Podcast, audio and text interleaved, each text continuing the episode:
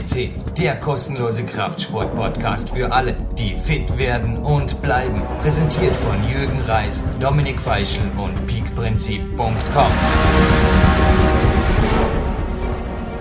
Ein herzliches Willkommen live on tape aus dem PowerQuest C Studio in Dornbirn. Begrüßt Sie, liebe Zuhörer und Zuhörerinnen, wieder einmal der Jürgen Reis. Und jemanden am Telefon begrüßen zu dürfen, der schon mehrfach hier war, das hatte man schon, aber noch niemals war ein Athlet mehrfach an einem runden PowerQuest CC Podcast Geburtstag live on tape. Andreas Bindhammer, du hattest Sendung Nummer 50 und jetzt bist du auf der 190. Ein herzliches Willkommen. Was sagst du dazu? Danke, das ist natürlich eine große Ehre, da wieder mit dabei zu sein. Eine große Ehre, mit dir sprechen zu dürfen. Ein Weltcup-Sieger am Podcast zu haben, ist immer ganz was Besonderes. Nicht nur für mich, sondern ganz sicherlich auch für die Zuhörer. Und ich würde sagen, wir starten gleich rein. Dein letztes Interview liegt ja schon weit, weit zurück in der PowerQuest CC-Geschichte. Wie schaut's aus? Wie ist der Stand der Dinge derzeit? Das sind ja fast eineinhalb Jahre her. Was hat sich verändert bei deinem Training? In welcher Trainingsphase befindest du dich und wo liegen auch die Ziele? Also im Großen und Ganzen hat sich nicht so viel verändert bis auf die Zielsetzung, die sie jetzt nicht mehr so auf die Wettkämpfe ausrichtet, sondern mehr an äh, die, die Höchstleistungen am Feld. Und äh, für die Höchstleistungen am Feld äh, sollte man äh, das, das Bouldern, das Maximalkrafttraining stärker forcieren. Und das verfolge ich halt jetzt im Moment. Alle, die sich übrigens ein Bild machen wollen über deine Leistungen am Felsen, andreas-bindhammer.de ist deine Homepage und dort werden laufend Berichte veröffentlicht und auch sogar Videos deiner Touren teilweise, beziehungsweise wirklich umfangreiche Bildarchive. Ja, gratuliere, also was du da letztes Jahr abgeknipst hast. Ich denke, da kannst du teilweise eben so zufrieden sein wie mit Top-Ergebnissen auf internationalen Bewerben, oder? Oder wirst du es einfach auch? Ja klar, also es, mal macht es mehr Spaß und ähm, draußen Leistungen zu bringen ist irgendwie ähm, länger haltbar als äh, jetzt ein Wettkampfergebnis. Von dem her ist es deutlich dankbarer, finde ich. Andreas, jetzt gehen wir aber trotzdem mal weit, weit zurück in deiner Geschichte. Und zwar der Martin Jeusten, in meiner Auffassung einer der besten Klettersportjournalisten, climbing.de übrigens sein Portal, hat in einer sehr, sehr alten Rohpunkt-Ausgabe mal einen Bericht geschrieben, ein Interview über dich und auch deinen Bruder Christian. Liegt weit zurück aus dem Jahre 1999. Und dort hieß es sehr wohl noch, dass ihr da, also es war gleich der Auftakt eigentlich zu dem Interview, die Feldszene schon ein bisschen schockiert habt, indem ihr einfach ein Trainingsbuch geführt habt. Also ihr habt da quasi schon die Felsleistung, die manchen anderen Kletterern zu der Zeit natürlich über alles ging oder einfach heilig war, habt ihr da quasi in Trainingsleistungen irgendwo runtergeholt und auch auf die Wettkämpfe hin dann fokussiert, entsprechend auch die Leistungen umgesetzt im Laufe der Zeit. Hat sich da eventuell was geändert bei dir? Ja, also es ist halt so, dass ähm, man im Moment nicht mehr so auf äh, Wettkämpfe trainieren kann, indem man einfach an den Fels geht. Also der Fels ähm, ist nicht mehr das, das Trainingsgerät jetzt für einen Wettkampf. Und äh, ich sehe jetzt den, den Fels eigentlich als eigenständige Disziplin und das Wettkampfklettern als eine andere Disziplin. Und ich finde, das beides driftet immer mehr auseinander. Und wer im Wettkampf erfolgreich sein will, der muss auch ausschließlich an Kunstwand trainieren im Moment. Gebe ich dir absolut recht. Du bist 1973 geboren. Zu welcher Zeit war denn das? Wie alt warst du? Du hast da acht Stunden am Stück trainiert. Hast also der Christian im Bund war oder bei der wie heißt es bei euch, bei der Bundesheer und der komatöse Zustand am nächsten Tag folgte. Du warst da acht Stunden am Stück im Boulderraum, kommt auch in dem Interview von Martin Jeusten vor. Wie alt warst du denn da, Andreas? Ähm, ich dürfte 21, 22 gewesen sein. Ähm, und das Ganze lag auch daran, dass äh, ich in München, wo ich studiert habe, äh, wenig Möglichkeiten hatte, vernünftig zu trainieren unter der Woche. Und äh, am Wochenende bin ich dann eben äh, zurückgekommen. In, äh, das Haus meiner Eltern, in dem Boulderraum auch äh, installiert war. Und äh, da, da habe ich dann voll motiviert mich ans Training gemacht. Und dann sind so acht Stunden Tage schon mal rausgekommen.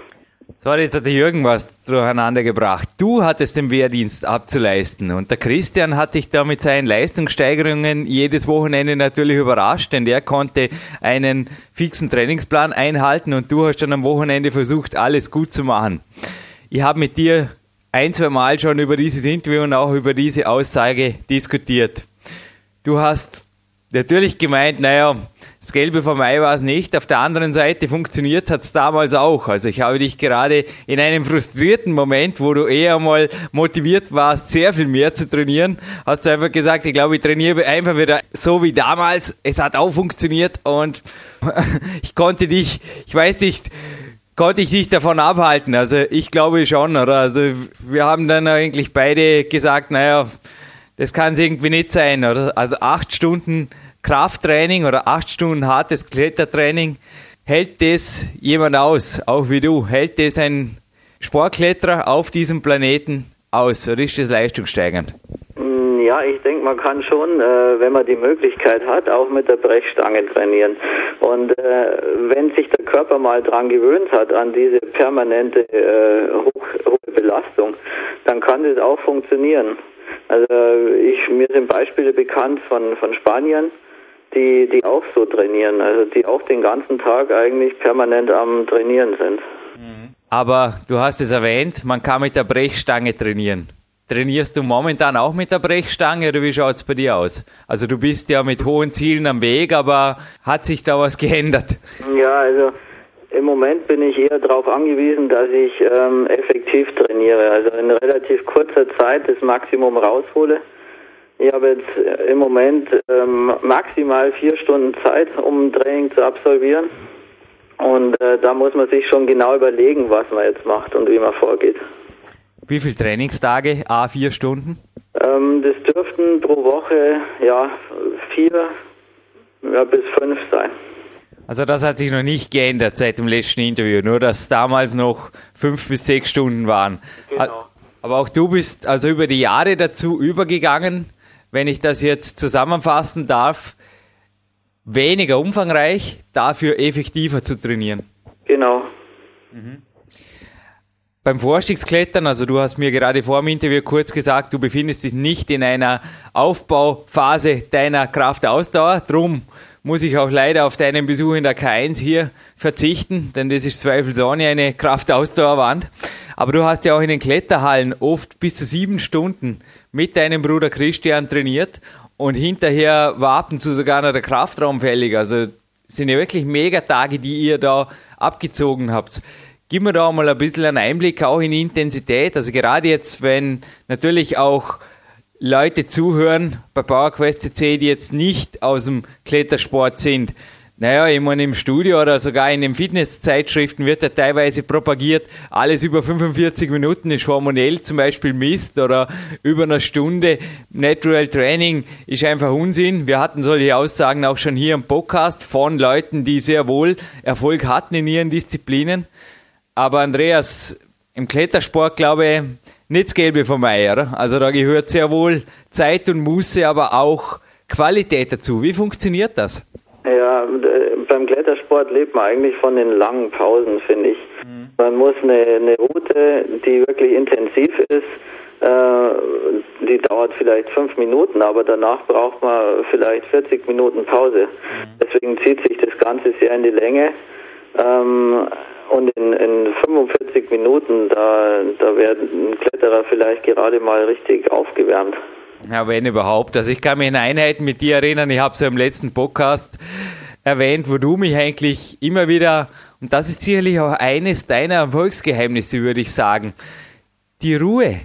Dass du einfach auch gesagt hast, also ich wollte schon das Handtuch schmeißen, ich kann mich noch gut an diesen Bouldertag in Ottebeuren erinnern.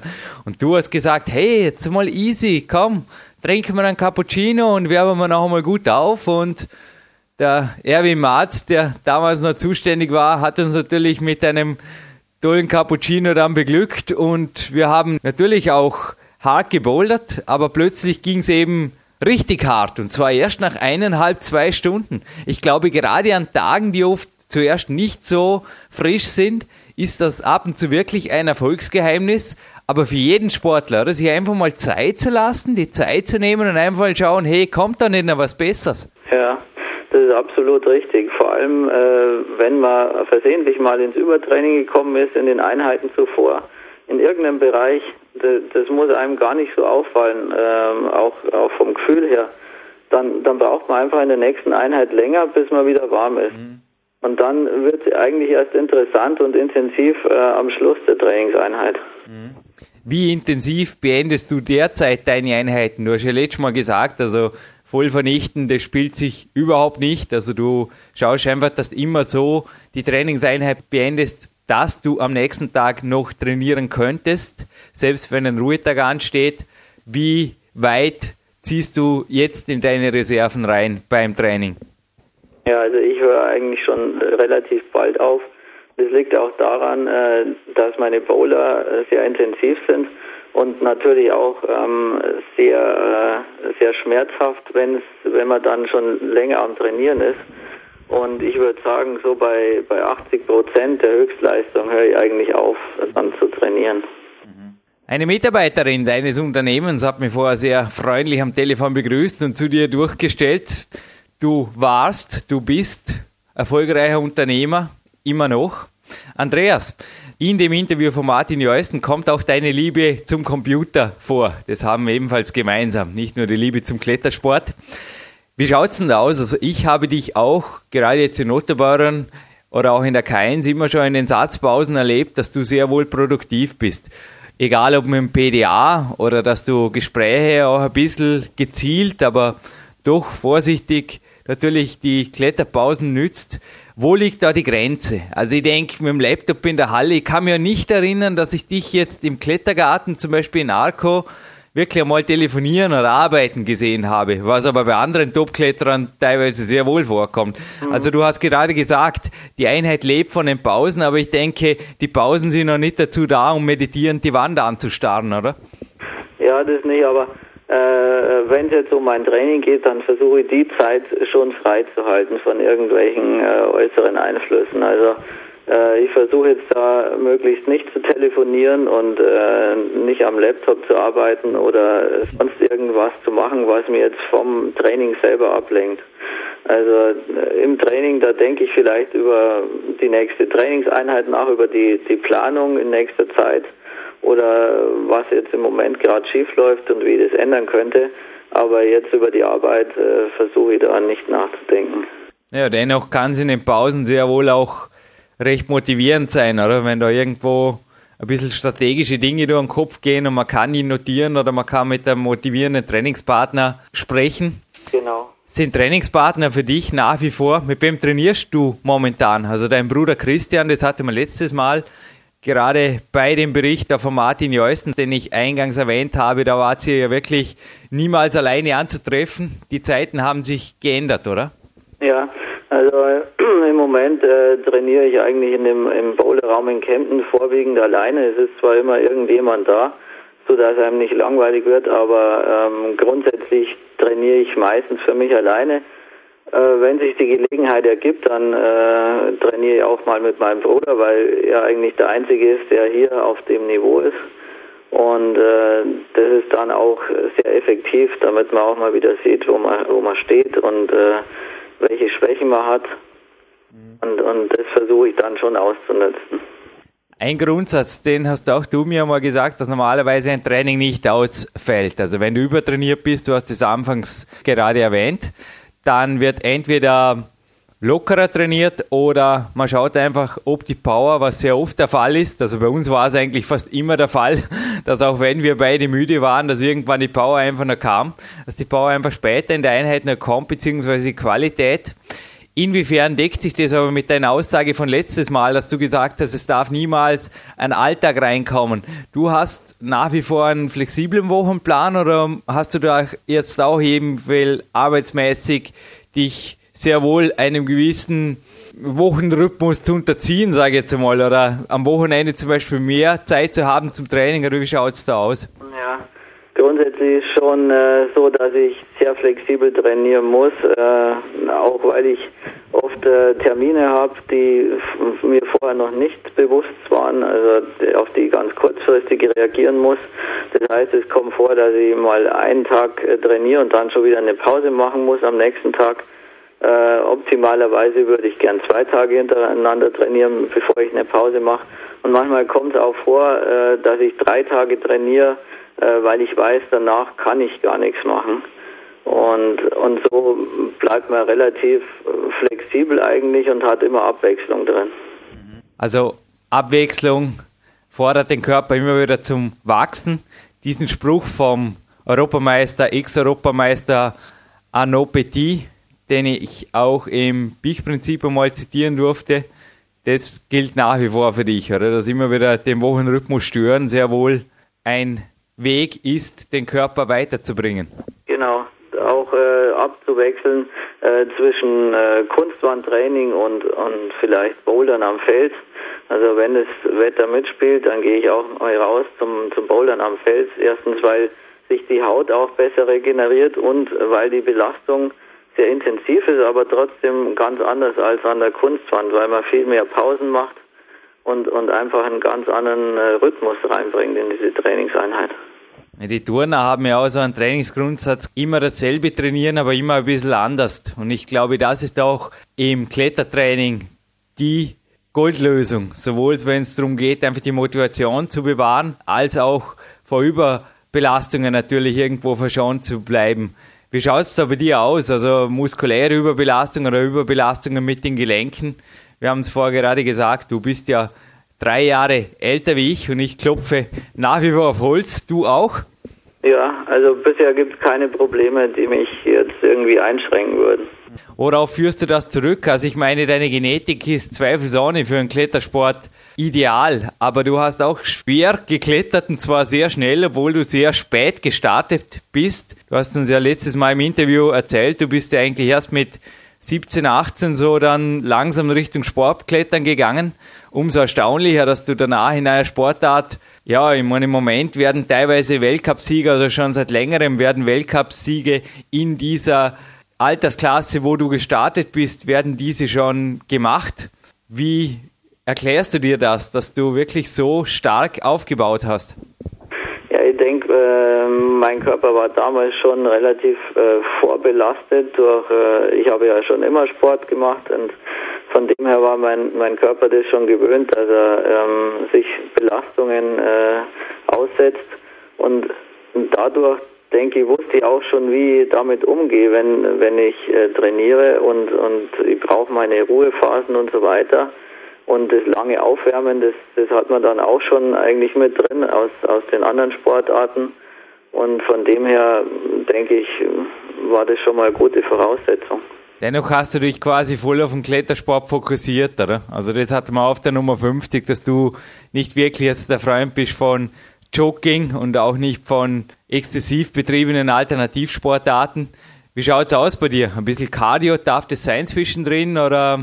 Mache ich eigentlich nach wie vor nicht so viel, weil weil ich denke, ich habe eh relativ wenig Zeit zum Training und äh, diese wenige Zeit, die versuche ich dann auch zu nutzen, äh, rein für den Sport, den ich äh, eigentlich intensiv betreiben will. Kann man ja recht gut erinnern. Ich muss mir das Lächeln ein bisschen unterdrücken. Das war in Singapur. Eine österreichische Teambetreuerin hat dich dort auch angesprochen auf das Thema Cardio und Kalorienverbrennung beziehungsweise Fettverbrennung natürlich. Und du hast auch so quasi gesagt, naja, also das bisschen, was mir das bringt, da schränke ich lieber zur richtigen Zeit die Kalorien ein bisschen ein und regeneriere besser. Ist da nach wie vor was dran in der Meinung. Ja, absolut. Das kam ja auf dem Interview, das du in meinem zweiten Buch in Big Power gegeben hast, ganz klar rüber. Aber was dort auch drin war in diesem Interview, das war sehr wohl Krafttraining. Wie schaut es dort bei dir aus? Also Krafttraining am Ruhetag, das macht der Jürgen inzwischen auch, und zwar bei den Gegenspielern. Das darf schon sein, oder? Also man fühlt sich einfach gut danach und wenn es in Maßen veranstaltet wird und nicht gerade exzessiv wird, dann kann das sehr wohl fast schon erholungsfördernde beziehungsweise natürlich auch verletzungsprophylaktische Einflüsse haben. Ja, Also ich sehe es genauso. Am, am Ruhetag äh, ein gewisses Maß an Krafttraining ähm, und zwar in den Bereichen, die man beim Klettern eigentlich dann eher vernachlässigt. Es ist sicher sinnvoll, um auch äh, Verletzungen vorzubeugen. Ich merke das ganz stark, wenn ich dann am Ruhetag oft äh, so beschäftigt bin mit meinen Terminen oder viel unterwegs und äh, nicht dazu komme, jetzt noch zusätzlich was zu machen. Äh, dann, dann fängt schon an, irgendwie mal in der Schulter weh zu tun oder im Rücken. Und, und von dem her äh, muss ich sagen, so ein, so ein Ruhetagskrafttraining ist sehr sinnvoll äh, wenn sie jetzt nicht unbedingt über eineinhalb, zwei Stunden rausgeht mhm. und die Intensität halt nicht allzu hoch ist. Wir haben vorher gerade kurz bei den Petit-Brüdern. Eines, was wir beide von Ihnen, glaube ich, sogar haben, beziehungsweise du hast mir gesagt, ja, die Franzosen haben das schon ewig gemacht, ist Calcium vor dem Training zu supplementieren.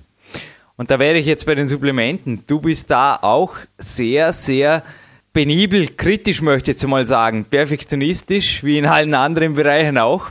Hast du da immer wieder abgeklärt, was bringt wirklich was? Also es war interessant, auch dir teilweise Supplemente oder Informationen über Supplemente zu geben, denn auch du hast da immer wieder sehr penibel recherchiert, auch bei euren Teamärzten, Dr. Volker Schöffel beispielsweise, und wirklich auch fundierte Informationen bekommen.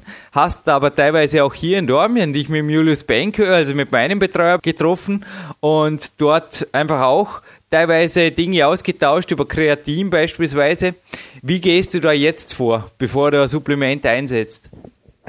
Ja, also interessiert bin ich nach wie vor an sowas. Ähm, aber äh, im Moment finde ich ist eigentlich eher im Hintergrund getreten, weil ähm, also ich, ich gebe mir zwar immer wieder mal äh, so Vitaminzusätze oder ja oder Kreatin, wie gesagt, von dem halte ich relativ viel. Ähm, aber grundsätzlich ist einfach wichtig, dass man intensiv trainiert. Da, da hilft kein, kein Zusatzpräparat oder irgendwelche Beigaben. Dürfen wir das verraten, dass du das gebufferte Kreatin, Krealkalin verwendest. Ja, sicher.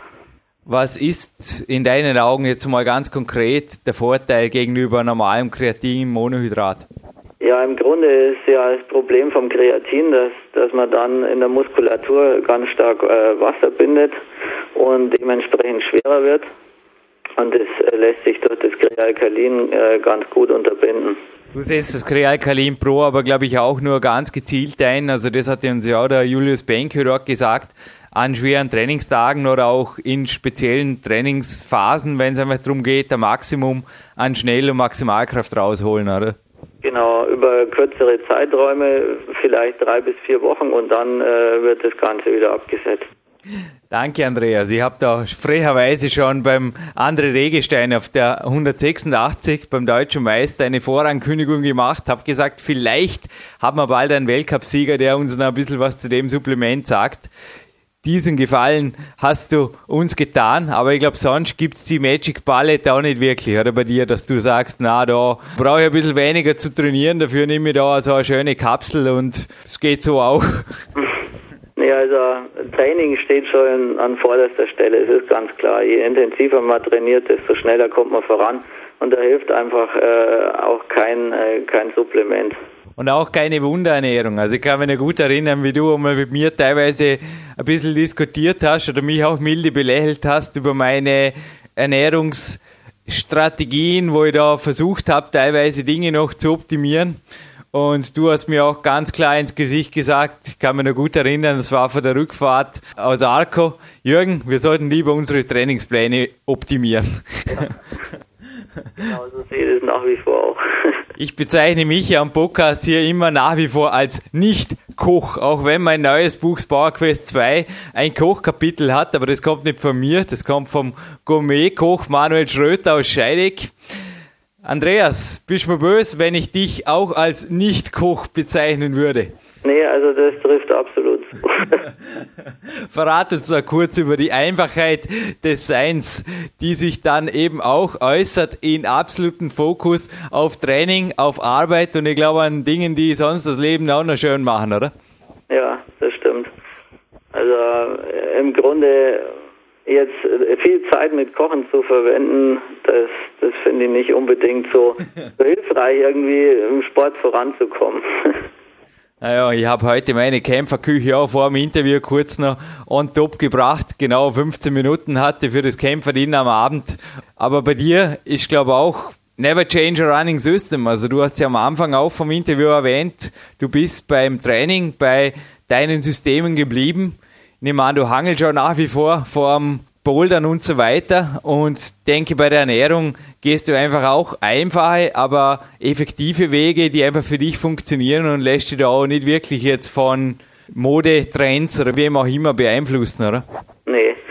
Allerdings natürlich äh, die Ausnahmen bestätigen die Regel und ab und zu äh, kann man sich dann schon was gönnen.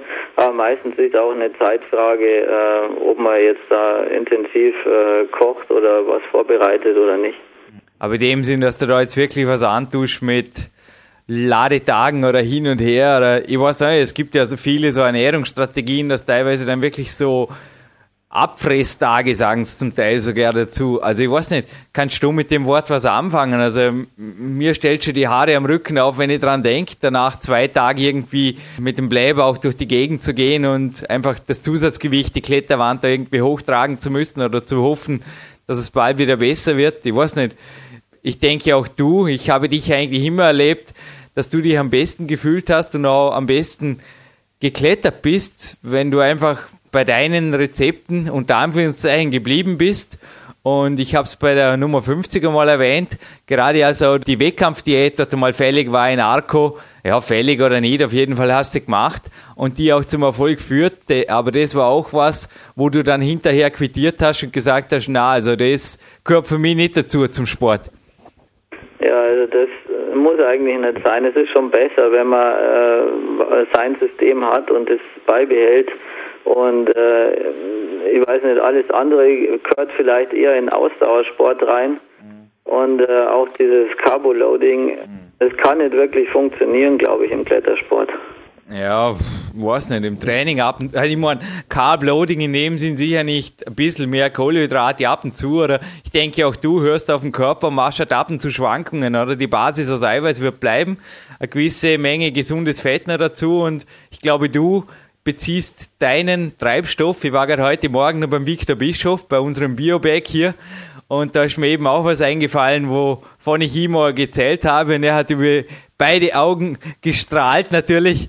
Ich habe ihm gesagt, ja, als ich beim Andreas im Trainingslager war und am Frühstückstisch lag ein Vollkornbrot, hast du mich darauf hingewiesen, ein Brot, ein gutes Brot ist einfach was Gutes und im Maßen genossen sicherlich auch Leistungsförder natürlich die richtigen Kohlenhydrate in der richtigen Menge zur richtigen Zeit.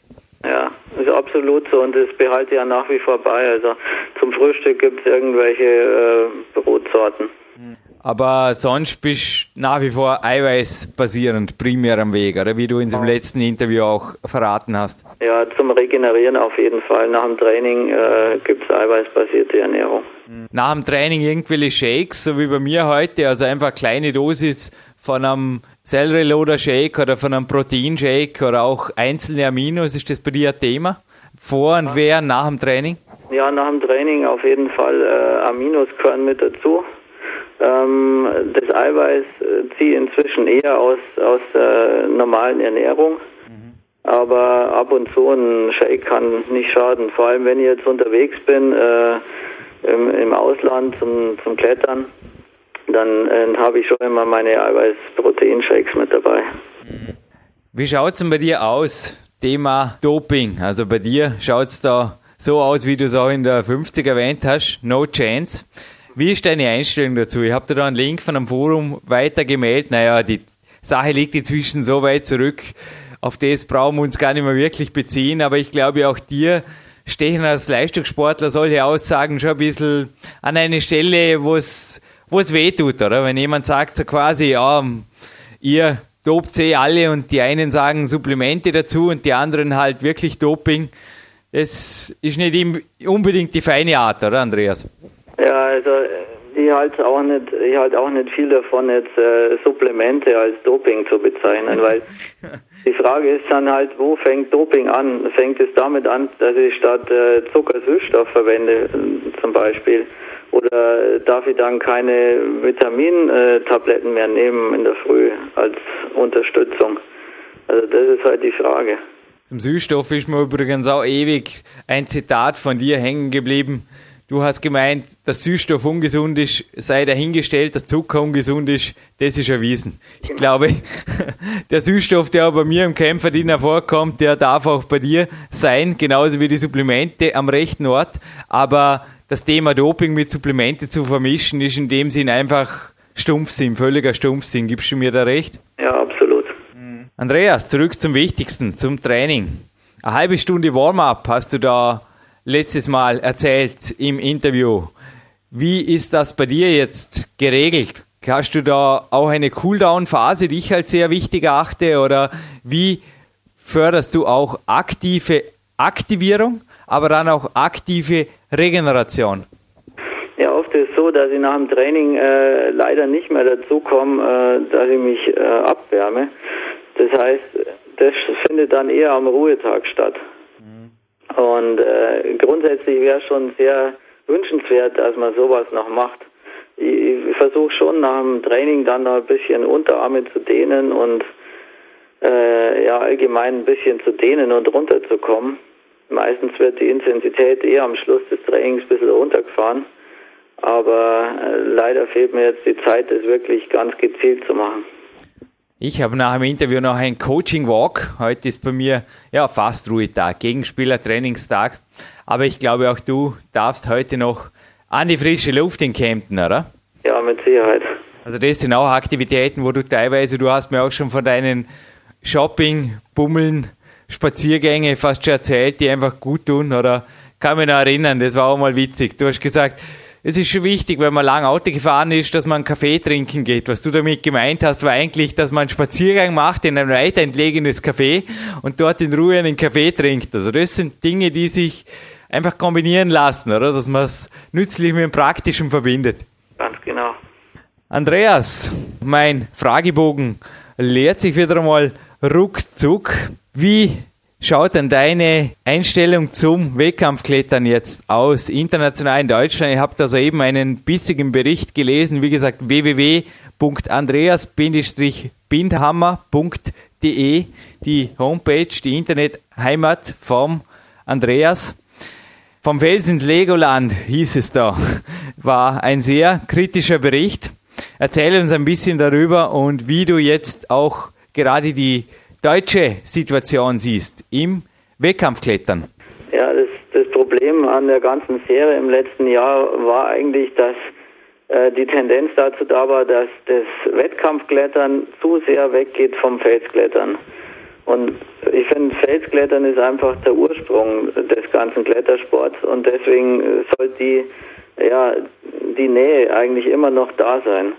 Aber wenn ich mich dann in der Wand wiederfinde mit neonfarbigen Plastikgriffen, die wirklich auch so aussehen wie Lego-Steine und, äh, und dann hier rumrutschen muss mit den Füßen. Viele der Teilnehmer sind, oder sagen wir mal die Hälfte des Starterfeldes ist einfach von den Dritten runtergerutscht, weil die einfach eine ganz andere Konsistenz haben, wie jetzt normale Kunstgriffe und natürlich noch viel mehr als, äh, als äh, die Konsistenz von Felsdritten.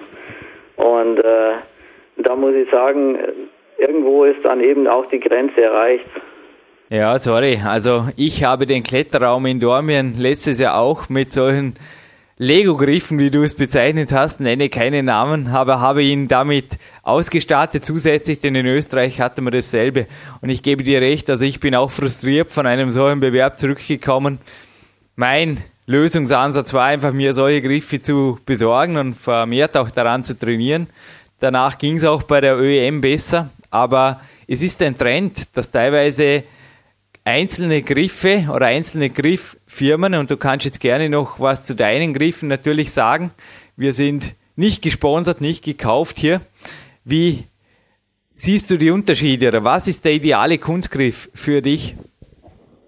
Der ideale Kunstgriff ist eigentlich, ähm, dass er eine, eine ergonomische Form hat, eine angenehm raue Oberfläche, die eben dem Fels relativ nahe kommen soll und äh, Ja, im Prinzip so gestaltet, dass man möglichst lang und intensiv daran trainieren kann. Mit einem Wort Master Range? Ja, unter anderem auch. Wobei die Formen natürlich schon eher einseitig sind. Also es sollte schon noch eine Ergänzung da sein. Die da wäre? Ja, es gibt verschiedene Firmen, die ganz interessante Formen haben. Also die, die ein bisschen felsähnlich auch sind. Also Kombination beim Training und auch bei den Klettergriffen führen zum Erfolg. Aber ein letztes Fräkchen hat mich heute noch mein starker Trainingspartner, der Lukas Fessler, gefragt. Er hat gesagt, super, wenn du einen Weltcupsieger im Sportklettern am Interview hast, dann frage ihn bitte mal, denn ich habe es ihm schon mehrfach gesagt, aber vermutlich glaubt er dir, so wie viele meiner Coaches übrigens mehr. Also ich habe schon mehreren jungen Coaches dein 50er Interview einfach empfohlen anzuhören und ich empfehle dies natürlich auch jetzt allen Zuhörer und Zuhörerinnen noch einmal, denn da klärt sich oft vieles von selber. Aber was sich für ihn auch noch nicht von selber geklärt hat, aber was vermutlich auch kein leichter Weg ist, wie kriegt man bärenstarke Unterarme? Denn er war heute wieder schwer am Kreuzheben und hat auch wieder ein bisschen fast geflucht zwischendrin und hat gesagt, das gibt's nicht. Bei mir tut immer der Griff zuerst auf. Ja, wahrscheinlich ist das Beste, äh, sich einfach mit dem Klettern zu beschäftigen, möglichst lang. Ähm, dann werden auch die Unterarme stärker. Und man kann das Ganze natürlich noch unterstützen, indem man die Gegenspieler trainiert. Wie machst du das konkret? Also in deinen Trainingsplänen, du hast mir mal gesagt, übrigens, die beste Übung im Kraftraum für einen Kletterraum oder eine der besten sind für dich sogar Kurzhantelüberzüge, gebe ich dir recht, da ist die gesamte Körperspannung, wenn man sie richtig macht, dabei. Aber auch Bizeps Curls, Handgelenk Curls und eben negative Handgelenk Curls gehören bei dir dazu. Und gerade Handgelenk-Curls sind ja schon erklärungsbedürftige Übungen. Kannst du da eventuell eine kurze Anweisung geben, wie man die, ich meine, du hast jetzt mehrjährige Erfahrung mit deinem Bruder Christian, wie man die am effektivsten trainiert, auch was die Satz- und Belastungszeit angeht? Ja, also es ist ganz normal, die, die ähm, Aufbau, der Aufbauumfang. Im Prinzip äh, lässt man die, die Hantel, entweder eine Lang- oder Kurzhantel, ähm, einfach über die Hand abrollen und macht dann die Hand wieder zu. Am besten mit einer Unterarmauflage. Und äh, die, die negativen macht man genau umgekehrt. Auch den Unterarm auflegen und äh, das Handgelenk dann nach oben drehen. Aber jetzt beim Positiven, lässt du das Handgelenk wirklich nach unten kippen oder geht das aktiv? Das ist schon äh, möglichst langsam soll das Ganze vonstatten gehen. Also nicht einfach äh, kippen lassen, sondern schon mit einem Widerstand und dann so weit nach unten, wie es geht, so dass man eben die Handel nicht verliert. Eine Variante von mir, die ich auch im Peak-Prinzip schon drin hatte, war, das Ganze auszuführen hinter dem Rücken mit der Langhantel und dort einfach Bank drunter zu stellen und einfach dann das Gewicht, also das kann durchaus ein hohes Gewicht sein, so weit runterrollen, bis es einem fast entgleitet. Eventuell auch eine Möglichkeit, oder? Wie siehst du das? Genau, also das habe ich noch nicht ausprobiert, aber es klingt auf jeden Fall auch sinnvoll, ja. Ja, ich meine, jetzt habe ich so viel von deinem Wissen hier wieder mal angezapft. Nicht nur für mich, Gott sei Dank auch für die Zuhörer. Da darfst du gerne auch was ausprobieren. Aber bei der Satzzahl und bei den Wiederholungen. Ich kann mich erinnern, als ich damals bei dir in Niederviehbach war, da hast du gesagt, ja, so fünf Sätze, acht bis zwölf Wiederholungen, dort fühlst du dich am wohlsten. Und du hast auch genügend Pause dazwischen gemacht. Ich kann mich erinnern, das war am Abend, die Krafttrainingseinheit waren so drei bis vier Minuten Pause dazwischen. Korrigier mich, aber liege ich da nach wie vor richtig? Ja, das ist auf jeden Fall nach wie vor richtig, ja. Andreas, ein herzliches Dankeschön für deine Zeit. Ich mache jetzt da gerne einen Griff auf die Seite, denn ich möchte dir auf jeden Fall noch etwas schenken, etwas schicken auf Campen. Und zwar ist es auf jeden Fall eine Probe desselben Proteinsupplements, das aber bei mir heute im Campverdiener landet. Dann was fürs Training, ein Zellreloader und ein PowerQuest CC Shirt von dir mal ein Foto in einem PowerQuest CC-Shirt, wäre das was? Du hast uns dir gefallen für die PowerQuest CC-Galerie. Ja, natürlich, kein Problem, gerne. Wow, cool. Das machen wir. Alles klar. Ich schenke dir die Supplemente wieder mal nicht ganz uneigennützig. Bin schon jetzt gespannt auf dein Feedback beziehungsweise auf das Feedback deiner Betreuer. Ich glaube schon, du bist nach wie vor auch, was dein Umfeld angeht, was die Leute sind, die dir was zu sagen haben, deine Coaches. Da bist du sehr selektiv und warst du immer schon und der Perfektionismus, der jetzt auch in deiner Stimme klar rüberkam, sicherlich ein Erfolgsgeheimnis deines nicht nur sportlichen Erfolgs, sondern deines Lebenserfolgs? Ja, also absolut. Es, es zieht sich durch alle Bereiche. Es ist jetzt nicht so auf den Sport unbedingt bezogen, ähm, aber ich brauche auf jeden Fall ein gewisses Maß an Perfektion. Bleib dabei, Andi. Es geht besser so. Nur wer plant, kann flexibel sein. Kommt auch von einem großen Mann unseres Sports, vom Frost Valle Grand. Geben wir ihm, glaube ich, recht abschließend, oder? Ja, absolut. Andreas, ich bedanke mich für deine Zeit, für dieses super Interview und freue mich. Aller guten Singen, hier sind drei. Du bist noch länger am Klettern, du bist noch länger erfolgreich. Schauen wir einfach mal, was das Jahr so bringt und machen wir einfach mal ein Update, wenn die Zeit dafür reif ist. Ja, genau, machen wir. Danke, Andreas. Bis bald. Okay. Bis dann. Ja, ich begrüße Sie im Studio noch zu einem Abspann dieses Interviews. Dominik Feischl am Mikrofon und ich darf auch dich ganz, ganz herzlich noch einmal begrüßen, Jürgen. Du warst ja vorher schon zu hören mit dem Andreas, aber der hat sich mehr als einen Abspann einfach verdient, glaube ich. Ja, also hat uns da wirklich zu diesem 190er Podcast Zufälle gibt's wirklich nicht, ha? dass jemand zweimal Studiogast ist bei einer geraden Podcast-Geburtstagszahl, zuerst bei der Nummer 50 und dann auch bei der Nummer 190. Naja, da hat er sich, glaube ich, mehr als einen besonderen Abspann von uns verdient. Ja, da geben wir jetzt schon noch einmal 120 Prozent. Auch du hast mich, Dominik, ich kann mich erinnern, du hast mich x-mal immer wieder auf das erste Interview angesprochen. Wie viel Mal hast du den Podcast gehört? Also bei mir war es immer wieder der Frost Wally Grau, der da wieder aufgetaucht ist, aber natürlich auch der Andreas. Aber ich glaube, bei dir hat der Andreas diese Podcast-Hitparade ziemlich angeführt. Habe ich das richtig verfolgt in der Vergangenheit? Ja, er gehört absolut den Spitzenreitern in meiner persönlichen Hitparade und äh, ja, er ist einfach ein Weltklasse-Kletterer und irgendwie auch eine faszinierende Persönlichkeit, weil er äh, am, am Fels stark ist, mit, also derzeit und das ist seine momentane Berufung, das hört man ja auch im Interview und früher war er aber auch an den Kunstgriffen einer der besten der Welt, also ein Weltcupsieger, noch dazu in Österreich, das haben wir ja schon mal besprochen, also in Wiener Neustadt hat er seinen Weltcupsieg gefeiert, 1999 und ist dann noch die Jahre danach immer wieder in der internationalen Szene zu Spitzenplätzen gekommen, also er hat dann auch später noch Top-Platzierungen erreicht und das Feld im Kletterweltcup, das kannst du bestätigen, das ist sehr, sehr dicht geworden über die Jahre hinweg. Also da sind wirklich viele, viele Nationen im Einsatz und äh, Andreas hat sich da über die Jahre hinweg eigentlich immer sehr, sehr wacker geschlagen. Also man muss ja dazu sagen, Deutschland ist zwar groß, aber so viele Spitzenkletterer wie in Österreich, die gibt es da nicht. Aber Andreas und sein Bruder, der Christian Bindhammer, die gehören zu den absolut stärksten und ja, das beweisen sie seit Jahren. Ja, die beiden haben auch lange Zeit in Deutschland wirklich ein ganz, ganz anderes Level einfach aufgeboten plötzlich, haben natürlich auch Folgesiege national einfach eingefahren. Andreas wurde übrigens 2006 auch noch, ja, also deutscher Meister.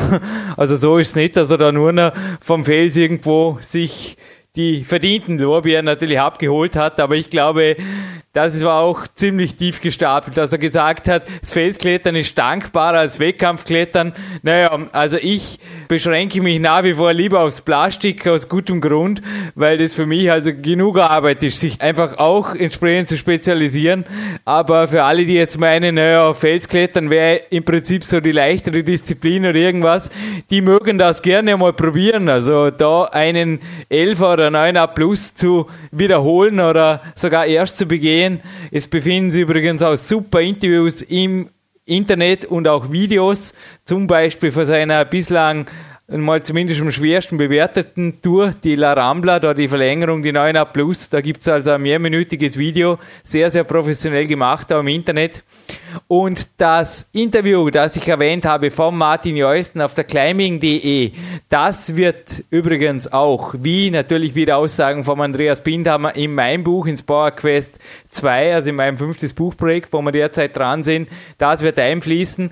Und ich habe mit Martin Jeusten also schon gesprochen. Er war zwar recht überrascht, dass ich ihn da auf diesen alten Text, wie er gesagt hat, naja, auch der Martin Jeusten ist jemand, der sich gerne ein bisschen zurückhält, aber ein herzliches Dankeschön. Er hat mich also schon bei Peak Time und dann auch bei Power Quest mächtig unterstützt mit wirklich Insider-Information oder schon verschollen geglaubten Beiträgen. Also Leser meiner Bücher kennen diesen Namen dieses Journalisten, der da im Internet auf seiner Plattform climbing.de sehr viel für den Klettersport schreibt, auch sehr fair schreibt. Auch über das Power Quest sind schon Berichte erschienen. Danke, danke Martin Jeusten. Und dieses PDF, also es wird ein PDF gemacht, wo natürlich der Martins Copyright drauf hat. Das wird den Lesern von PowerQuest 2 im VIP-Bereich dann auch zur Verfügung stehen, quasi als Ergänzung zum Buch. Und das freut mich schon ganz besonders. Denn so ein Interview, Dominik, du hast es gelesen, ich glaube, das verdient den Status Kletterliteratur, ganz einfach, oder? Obwohl es jetzt nur unter Anführungszeichen in einer Zeitschrift, in einer Kletterzeitschrift erschienen ist und dann auf dem Internetportal, aber das ist ganz einfach Kletterliteratur. Punkt. Absolut. Und äh, ein Interview mit dem Andreas Bindhammer ist auch in einem zweiten Buch Big Power zu lesen und auch das ist sehr, sehr lesenswert. Ich bin da das erste Mal auf seinen Namen gestoßen und ja, war einfach fasziniert auch von der Einfachheit, aber auch von dieser von dieser ja irgendwie Passion, die er fürs Klettern hat und ja, das hört man auch im Interview, äh, wie gesagt, Trainingstage mit derzeit sagt er bis zu vier Stunden oder einfach Zeit am Tag, dass er ordentlich trainiert. Also das ist ein Umfang und ein Volumen, wo, wo, ordentlich was weitergeht und äh, ich bin mir ziemlich sicher, dass verkraften ganz, ganz wenige. Und früher war es ja noch viel mehr. Das hat er uns ja schon einmal verraten. Also gewaltig einfach. Also das ist für mich bewundernswert. Also wie ein Weltklasse-Touren auch, also die fahren ähnliche Umfänge.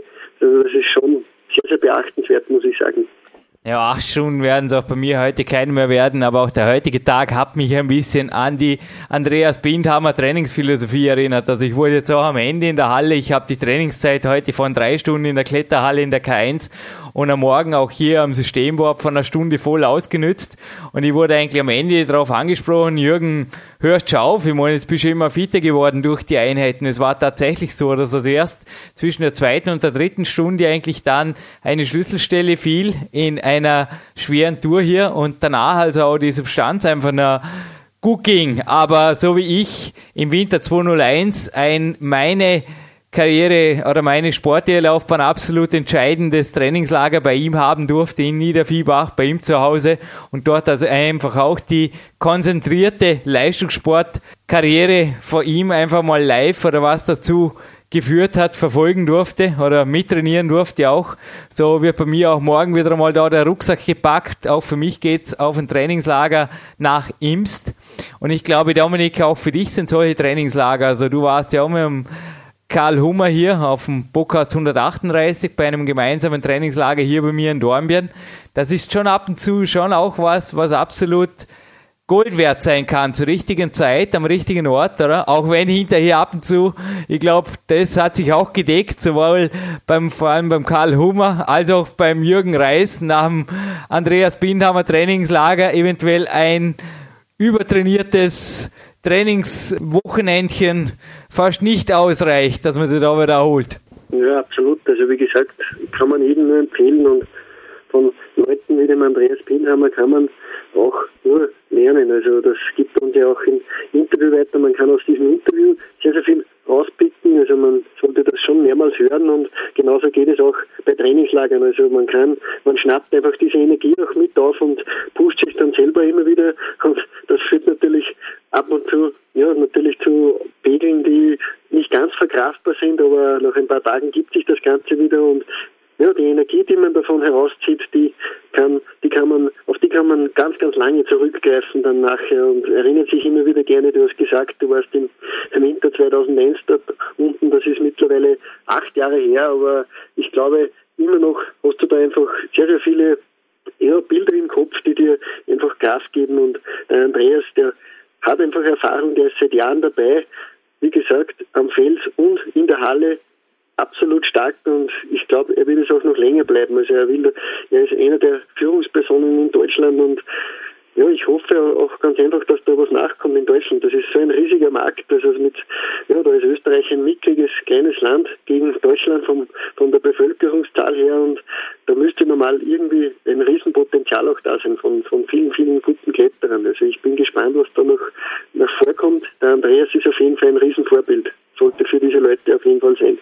Ja, solche Vorbilder gehören natürlich auch entsprechend durch Sponsoren und so weiter einfach gefördert. Das war auch etwas, was er mit seinem Bruder beziehungsweise auch unterstützt dann durch lokale Vertreter immer wieder natürlich nach vorne gebracht hat, dass wenn nicht einmal solche Kletterer irgendwo von ihrem Beruf das Klettern einfach mal darstellt. Ich meine, wenn ich vier bis acht Stunden am Tag trainiere, dann bleibt da einfach nicht mehr die Zeit für einen Fulltime-Job daneben, dass das einfach auch entsprechend entlohnt werden muss. Und naja, ich denke, da ist natürlich auch struktureller Nachholbedarf ein bisschen angemerkt. Aber dass der Andreas eben auch die Leistungen bringt, die dann dazu führen, dass das entsprechend weitergeht, da bin ich ganz sicher. Also, wie du mich vorher auf das Trainingslager angesprochen hast, ich muss gerade über beide Jahren grinsen. Also heute Morgen, du hast mich auch schon in Venice Beach zum Beispiel mal mehrfach auf die Beweglichkeit angesprochen. Naja,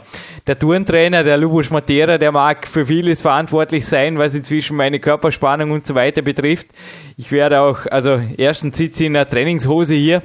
Das ist Andreas Bindhammer und Lubos initiiert dass am Nachmittag jetzt noch eine zweite Einheit folgt. Also das habe ich auch beim Andreas Bindhammer das erste Mal gesehen und auch gedacht, naja, probieren wir es einfach mal. Und es hat funktioniert. Also mein Training, du kennst es, ist vor allem am Andreas Bindhammer Tag orientiert, nach wie vor, auch nach x Jahren. Aber zum Beispiel der Spagat, naja, ich vergesse nie mehr den Blick, also den wenig mitleidigen Blick. Ich habe mich einfach angeschaut, wie ich gesagt habe, Andreas, ich versuche das seit Jahren und ich komme nicht weiter runter und hat einfach zu mir gesagt, quasi, naja, der Pavel Zazelin hat in seinem Buch Relaxed into Stretch geschrieben, get yourself a box of Aspirin und danach gesagt, ja, Joke beiseite.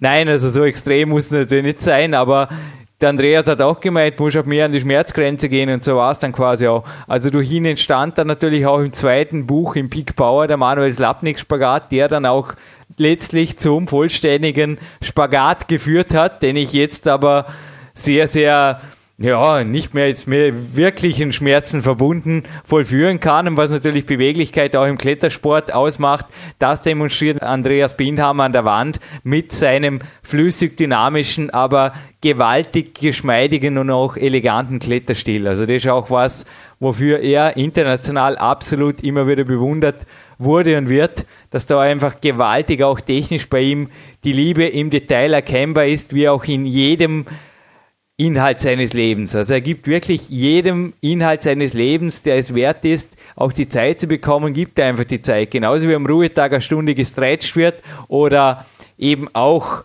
zum Beispiel ich habe im Interview auch erwähnt, die Kämpferküche, die bei mir jetzt vorher auch vormoderieren. Ich hatte einfach nicht mehr Zeit. Also Mittagsschlaf war mir einfach wichtiger, Dominik. Und in 15 Minuten war einfach die Kämpferküche okay. Und der Manuel Schröter, unser Gourmetkoch, hat da zwar einiges optimiert, aber Zeiteffizienz geht bei mir über alles. Das hast du auch in Venice Beach erlebt. Wir haben das ja auch beim gemeinsamen Podcast hier einmal na, kundgetan, wie das dort abgelaufen ist. Auch dieser befindet sich natürlich in der PowerQuest CC Galerie.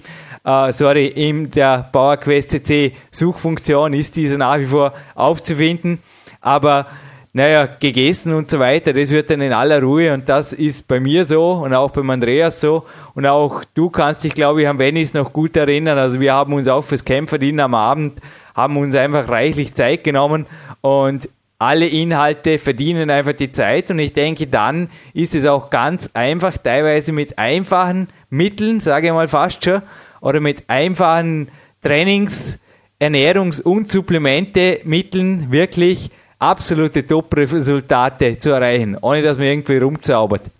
Absolut und ein Menü, das für einen unserer ja, Trainingskameraden und Freunde, für den Lukas, den du ja auch im Interview erwähnst, äh, für seine Griffkraft, da gibt er ein ganz, ganz ordentliches, gutes Menü, glaube ich, auch weiter. Also wie gesagt, die Griffkraft ist sehr, sehr wichtig, nicht nur im Klettern, auch wie man sieht, bei Übungen wie dem Kreuzheben, da ist der Griff immer das Limitierende meistens bei vielen Leuten und ja, der Lukas wird sich wahrscheinlich diesen Podcast auch sehr, sehr gut anhören und ja, danach auch wahrscheinlich handeln. Also ähm, der Griff der muss trainiert werden und ja, ich bin mir ziemlich sicher, der Lukas wird im Balde mit neuen guten Kreuzhebeleistungen äh, aufdampfen, denn die Rohkraft, die hat er und ja, wenn das auch noch ein bisschen bearbeitet wird, dann ist das ganz, ganz stark. Also wie gesagt, auch ihm empfehle ich den Andreas Bindhammer ganz, ganz gut zuzuhören. Was hat er gemacht und wie, Dominik? Jetzt hast du mir gerade einen super Ball zugeworfen, du. Der Lukas war gestern im Kraftraum mit mir und er hat inzwischen nicht nur, also natürlich wie ich auch, das Creacalin Pro und auch das Bauprotein 90 beziehungsweise das W-Deluxe Protein, das auch bei dir immer wieder vorkommt. Dominik, auch du hast natürlich an der Eiweißzufuhr, glaube ich, speziell nach Venice ordentlich hochgeschraubt, vor allem Dr. Jim initiiert, aber der Lukas, der spielt sich inzwischen, ja, spielen ist vielleicht wieder ein bisschen tief gestapelt vom Jürgen, der trainiert drei bis viermal wöchentlich wirklich mit mir an der Kletterwand und zwar im Boulderraum, beziehungsweise auch im Landessportzentrum an der Hangelleiste, also man sieht ihn eigentlich immer weniger Zeit in der Turnhalle verbringen. Naja, das Seilklettern gibt's nach wie vor, aber dann ist er eigentlich oft ganz, ganz schnell bei mir, macht er statische Übungen und gestern Morgen hat er es auch ganz stolz erzählt, er war am Abend noch in der zweiten Einheit im Boulderraum im Magic Fit und hat dort also gemeinsam mit seinem Bruder richtig schwer gebouldert, hat inzwischen auch Magnesium und greift hier ordentlich in die Griffe und sagt auch, also nichts bringt wirklich mehr Reiz. Also ich habe den Andreas ja auch nach Handübungen gefragt und er hat mich nach dem Interview noch kurz darauf hingewiesen, hey Jürgen, ähm, aber du weißt eh, also als Kletterer, die Handübungen, die sind einfach, naja, das i-Tüpfelchen, die sind eine Draufgabe. Das ist eigentlich ähnlich wie ich einfach jetzt noch sage, Supplement ist einfach Draufgabe. Du, wenn die Ernährung nicht passt, dann kannst du mit den ganzen Supplementen kannst du einfach einpacken. Das war ja auch beim Andreas ganz klar rüber. Das ist keine Trainingsminute gleich das aus, die dir letztlich fehlt. Und ähnlich ist es auch, glaube ich, mit Handübungen. Oder Dominik, wie siehst du das? Inwiefern kann, ich meine, auch du hast ein Hangelboard, du hast dir eine neue Kletterwand sogar gebaut und auch ein Systemwandboard gekauft. Inwiefern ist das vergleichbar mit Kurzhantel-Curls oder mit irgendwas, was du da mit Handeln noch machst? Absolut, ja, wie gesagt, da gebe ich dir, dir und dem Andreas ganz, ganz recht. Also ich experimentiere sehr viel mit Griffkraftsachen. Wie gesagt, das ist eine, eine Lieblingsdisziplin und Spezialität von mir. Und ich habe jetzt äh, gestern wieder einen Artikel auf meinen Blog gestellt und äh, der sich mit Thema Griffkraft auch beschäftigt und äh, ja, ein Systemboard, das ziert meine, meinen Trainingsraum seit mehreren Wochen und ich muss ganz ehrlich sagen, das ist das wirkliche Griffkrafttraining und da trennt sich die Spreu vom Weizen. Also ich habe auch bei meinem Seminar äh, vor einem Monat dieses Griffkraftboard einfach einmal vorgestellt, auch die Leute einmal hängen lassen und ja, da da hat, haben viele, viele, glaube ich, gleich, die haben das vorher ein bisschen belächelt, das ist ein kleines Board, das schaut nicht wirklich spektakulär aus, aber äh, ja, die wenigsten konnten sich dort Sekunden, also ich spreche da von Sekunden, halten und ja, ich, auch ich habe meine Zeit gebraucht, bis ich mich daran adaptiere, aber mittlerweile geht es oft sogar, dass ich statisch mehrere Minuten mich dort halte in den kleinen Löchern ein, zwei Finger und das dauert seine Zeit, aber es gibt keine bessere Übung und gibt dir absolut recht. Also einfach nur zwei Daumen hoch für dieses Bouldern, für die, für die Systemkraft. Wand. Der Karl Humme ist auch schon süchtig danach, dem habe ich das Ganze auch vor wenigen Tagen gezeigt. Auch der hängt schon fleißig dran, denn er hat gemerkt, da hat einfach Aufholbedarf. Der Karl ist einer, der hat normal einen sehr, sehr starken und guten Griff, aber nachdem er am Systemboard nur ein paar Sekunden gehangen ist, hat er gemerkt, gut, da gibt es noch eine neue Dimension, da muss ich arbeiten dran. Es war unglaublich, dass auch die Turner, also die hast du ja vorher auch erwähnt, die für mich auch zu den am besten trainiertesten Athleten überhaupt zählen. International Top-Turner wie ein Thomas Zimmermann dazu mal noch oder Marco Baldauf mit mir am Systemboard ihre Übungen einmal probiert haben. Ja, die sind da teilweise nicht vom Boden weggekommen und die sind aber zum Beispiel auch beim Seilklettern, du hast auch ein Buch über diese Disziplin geschrieben, die zweifelsohne auch die Griffkraft extrem fordert, aber dennoch nicht so spezifisch einfach wie ein Klettergriff und die hatten dort, natürlich machen sie schnell Fortschritte, aber der Thomas Zimmermann hat zum Beispiel auch gleich gesagt, naja, das ist klar, also Turner haben eigentlich immer was relativ Gutes zu greifen, aber wie gesagt, beim Seil, dass ich da mit dem Puck oder mit Marco Waldorf mithalten kann, naja, davon kann ich träumen. Auch du bist am Seil gewaltig schnell und gewaltig stark. Auch das hat man im Venice Beach einfach gesehen. Hast natürlich berechtigt auch dein Buch über Seilklettern geschrieben. Alle, die übrigens interessiert sind, jetzt an Klettergriffen System wenden, die verkauft ausnahmsweise mal nicht der Shop von uns, sondern der Shop von Andreas Bindhammer. www.masterrange mit Doppel-R geschrieben.de beziehungsweise auch über die Homepage von Andreas Bindhammer selbst, andreas-bindhammer.de. Da gibt es übrigens auch ein Bio von ihm, da gibt es Links und dort gibt es natürlich auch weiterführende Links auf seine Grifffirmen, die er da anbietet. Und die Welt kostet es nicht. Und Dominik, ich glaube, sowas hält wirklich wie alles, was einfach effizient und einfach hardcore ist, ein Leben lang, oder? Nicht nur ein Klettererleben lang. Absolut. Und äh, kann ich nur jedem empfehlen, wer wirklich Interesse daran hat, seinen Griff zu stärken und das wird einfach in vielen, vielen Sportarten benötigt, sei es Kampfsport, sei es ja, Kontaktsportarten, da ist einfach wichtig, dass der Griff passt und auch für das alltägliche Leben. Wie gesagt, es ist einfach angenehmer, wenn man einen Koffer tragen kann, ohne dass man äh, nach fünf Minuten wieder abstellen muss, weil der Griff auslässt. Und ja, ich bin einfach ein Riesenverfechter. Und beim Andreas, da gibt es diese Griffe, sind nämlich sonst gar nicht so leicht zu bekommen. Wie gesagt, ich habe meine eigene kleine Boulderwand eingerichtet und ja, bis ich da zu Griffen gekommen bin, da hat seine Zeit gedauert. Wenn ich den Andreas und seine Firma gekannt hätte, wäre das wahrscheinlich schneller gegangen. Also das soll jetzt keine Werbung sein, aber ich kann nur sagen, wer wirklich Interesse daran hat, soll sich ja, an Profis wenden und da einfach ja, zu Qualität kommen, denn dann stimmt auch die Langfristigkeit und ja, man kommt einfach weiter und ich möchte mich auch ganz herzlich einfach bedanken, dass sich der Andreas die Zeit genommen hat für ein Interview mit PowerQuest CC und ja, bin, ja, ich, ich höre das Interview gern und ich schätze, die Hitparade, die würde er jetzt wieder mal eine Zeit lang anführen. Alles klar. Und wenn das Werbung war, dann hat sie der Andreas auf jeden Fall verdient. Ein herzliches Dankeschön. Nach Kempten. Andreas, ich rechne mit dir auf jeden Fall noch einige, viele Jahre als aktiver Topkletterer der einfach da ganz in der Nähe von mir mit einem ganz, ganz hellen Licht immer wieder, also gerade mein Cardio-Training am Morgen vorm DVD-Player ist nicht zufällig der Blick dann immer wieder in Richtung Campen gerichtet, in Richtung Himmelsrichtung Nordosten. Ich rechne mit dir einfach ein paar Jahre lang im absoluten Topfeld, egal ob beim Wettkampf oder am Felsen. Danke Andreas für dieses Interview. Dominik Feischl und der Jürgen Reis verabschieden sich aus dem PowerQuest CC Studio. Weiter geht ein griffkraftstarker Weg.